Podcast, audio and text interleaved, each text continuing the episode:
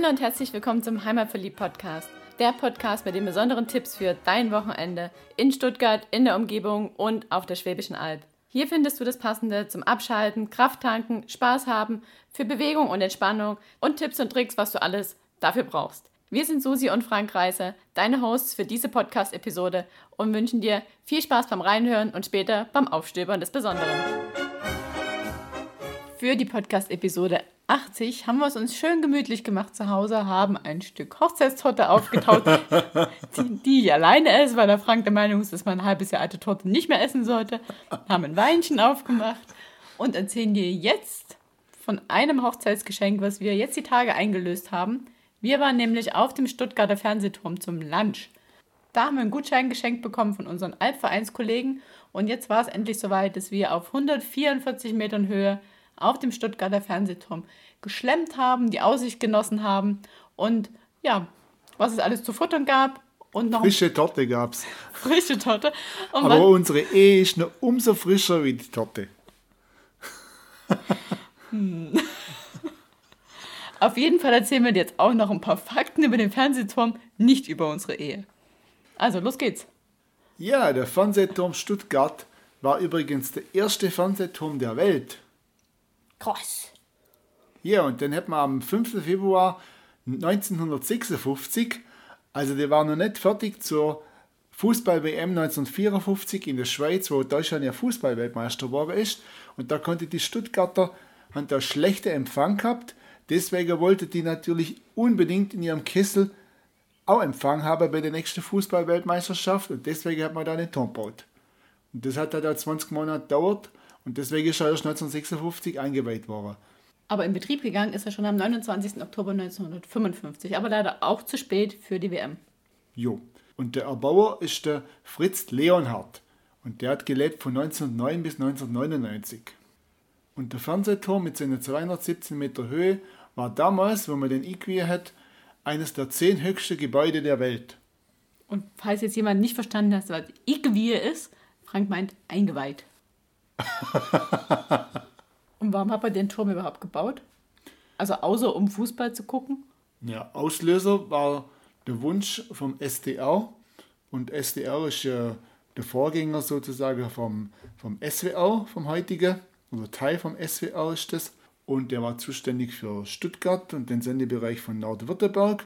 Und in Stuttgart, der liegt, die liegt ja im Kessel und die hatte vom damaligen Rundfunkturm, der aus, von Rheinland-Pfalz her rübergesendet hat nach Baden-Württemberg, hatten die schlechte Empfang und dem Talkessel.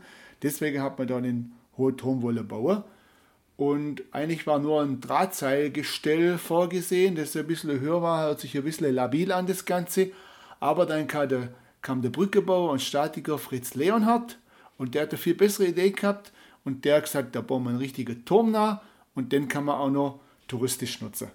Ja, und so kam es dann dazu, dass man einen Turm gebaut hat mit Aussichtsplattform, wo ein Restaurant drin ist und wo auch die Sendertechnik drin Platz hat.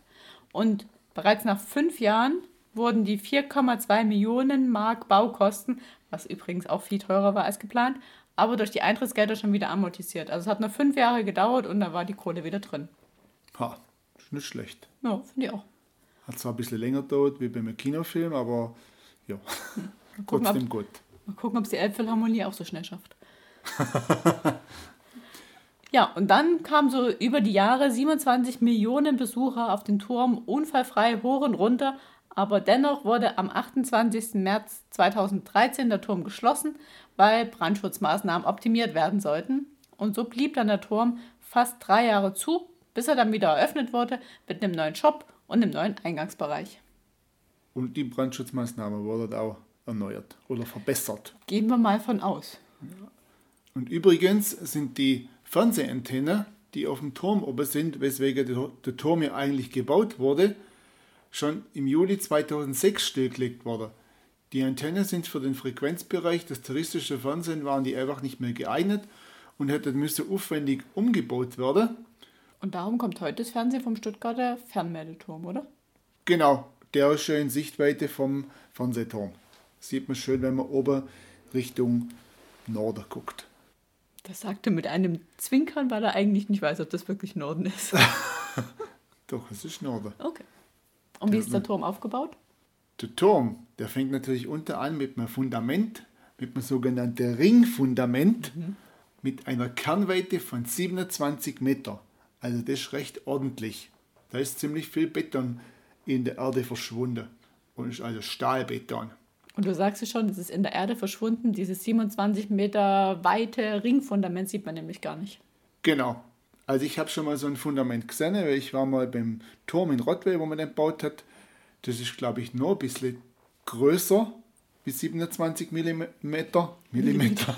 Meter. Weil der Turm in, in Rottweil, der hat ja noch einen größeren Durchmesser, der hat, glaube ich, 21 Meter. Weil nämlich der Turm in Stuttgart, der Fernsehturm, der hat unten nur einen Durchmesser von 10,8 Meter und oben 5,4 unterhalb vom Korb. Weil da sind nämlich auch nur zwei Aufzüge drin und eine Fluchttreppe und eine Leitungsführung für die ganze Kabel und das Zeug. Also im Aufzug Testturm in Rottweil sind es bestimmt mehr Aufzüge, wo da drin unterbracht sind oder wo man da drin testen kann. Deswegen ist der auch ein bisschen größer gehalten. Ja, und jetzt sollte man meinen, mit so einem ordentlichen Fundament schwankt der Turm nicht, aber es ist nicht so. Also er schwankt, genauso wie der Schönbuchturm schwankt, aber hier haben wir jetzt sogar Zahlen. Und zwar schwankt der Turm bei ordentlichem Wind am Schaft um 30 cm, also unterhalb vom Korb, nehmen wir mal an, und an der Antenne oben sogar bis zu 1,50 Meter.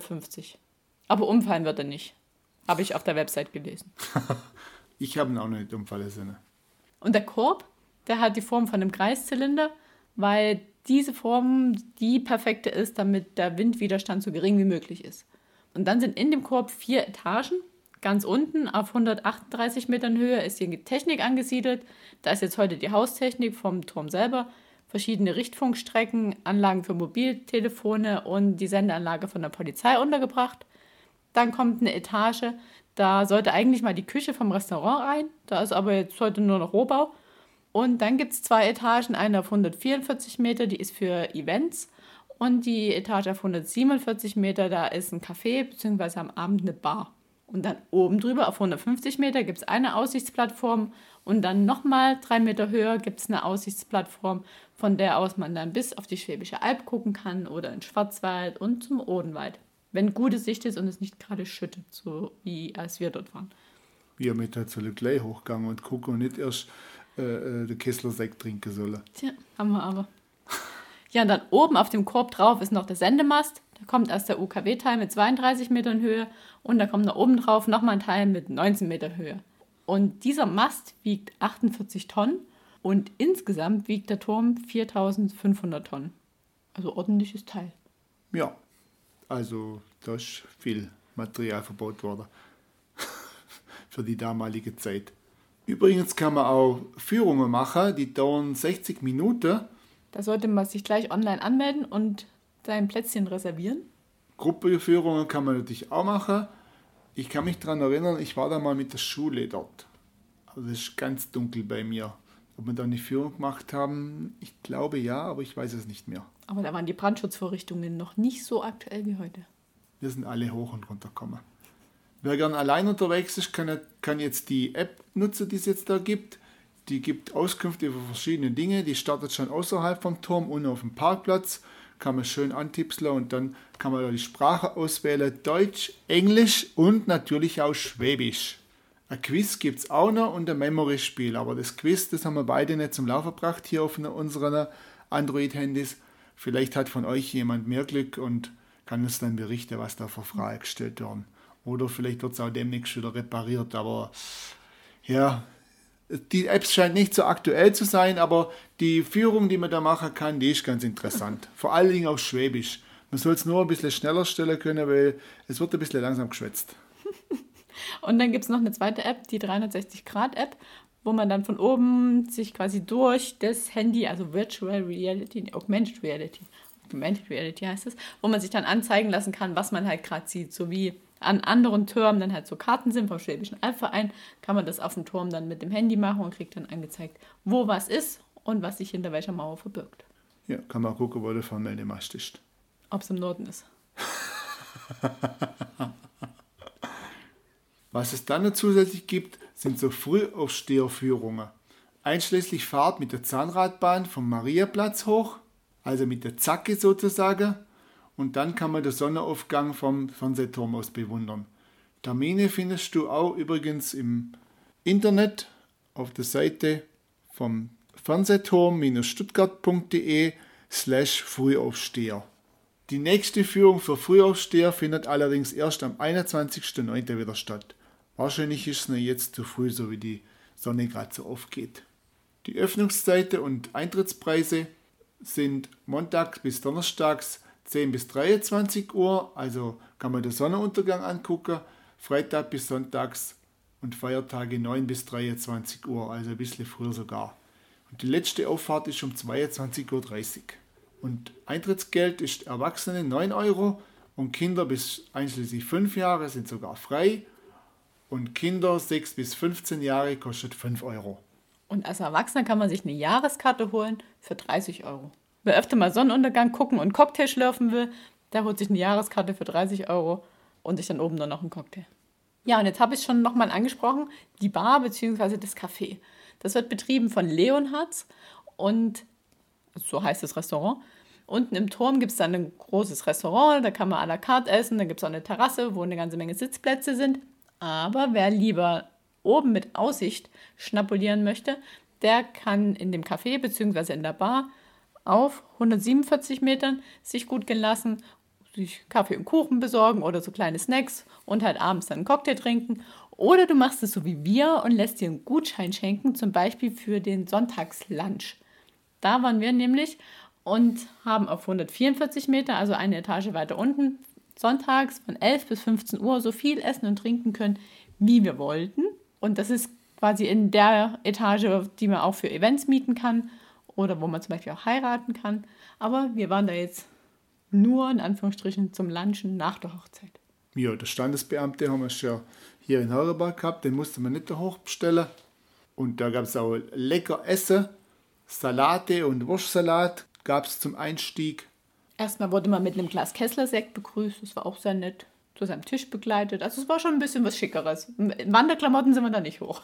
Ja, und zum Hauptgang gab es dann Roastbeef und Schweinebraten und Lachs. Also für jeden was dabei. Und schön Spätzle, Rosmarinkartoffeln. Es gab auch noch ein bisschen Gemüse. Oh, das haben wir jetzt nicht vom Kakao. Du wolltest unbedingt die Pilze haben. Pilze, ja. Du hast mir alle tolle Pilze weggegessen. Ja, ja, ja. Armer Mann. so ist das, wenn man verheiratet ist. Ja, aber dafür gab es dann noch lecker große Kuchenstückle. Die Mango-Sahne-Torte von mir, die war echt lecker. Aber dein Zwetschgekuchen sah auch nicht übel aus. Ja, und es gab monstergroße Muffins und Pudding. Ich glaube, rote Grütze gab es auch noch. Und es gab eine WMF-Kaffeemaschine, wo man so viel Kaffee, Cappuccino, Latte Macchiato, alles Mögliche trinken konnte, wie man wollte und trinken konnte. Jo, also Getränke all inklusiv. Genau, konnte man sich selber bedienen. Beziehungsweise Wein wurde ausgeschenkt. Wein und Sekt und Bier und Softdrinks und Wasser konnte man sich holen. Ja, und dann gibt es noch verschiedene andere Gutscheine, die man sich da auch schenken lassen kann oder verschenken kann. Also falls du mal ein Geschenk brauchst für jemand in der Region Stuttgart, gibt es zum Beispiel noch Weißwurstfrühstück oder Sektfrühstück und noch verschiedene andere Sachen. Also guck da ruhig mal auf der Website vorbei. Haben wir dir in unserem Blogbeitrag dazu verlinkt. Ja, und wie gesagt, man kann diese Event-Location auch mieten. Also falls du da mal ein besonderes Firmenfest oder einen Geburtstag feiern willst oder halt heiraten. Kann man auch. Ja, brauchen wir mehr. Brauchen wir nicht mehr, haben wir schon. Aber vielleicht lädt uns ja mal ein, der ein oder andere ein zur Hochzeitsfeier da oben. Ja, da kommen wir gerne. Die Aussicht ist gut. Also als wir dort waren, wie der Frank schon sagt, wir hätten vielleicht erst hoch auf die Aussichtsplattform gehen sollen, weil am Anfang war noch wirklich schönes Wetter. Und dann konnte man beobachten, wie die Regenfronten von A nach B zogen, immer weiter rum. Ich hatte eigentlich lange eine gute Aussicht. Du hast ziemlich viel ins Graue geguckt, glaube ich. Nö, es ging. Aber ich bin mal rausgegangen oben. Also war alles dabei. Graupelschauer, Graupelschauer, Schnee, Regen, Sonne, Wind. Jo. Alles dabei. Jo. Aprilwetter halt. Genau so ist es. Aber jetzt haben wir erst schon Mai. Also dann, gehen wir auf den Stuttgarter Fernsehturm, machen ein schönes Foto, schick's uns gern oder post es auf Facebook oder Instagram und verlink uns, sodass wir es auch sehen. Der Fernsehturm ist auf jeden Fall eine Reise wert. Kann man gut mal hingehen. Auch mit öffentlichen Verkehrsmitteln gut erreichbar. Hat einen großen Parkplatz davor, kann man sogar mit Bus kommen, nicht nur mit Busler, sondern auch mit dem Bus. Also für jeden gut erreichbar. Also dann viel Spaß auf dem Stuttgarter Fernsehturm und stöber das Besondere auf. Viel Spaß dabei.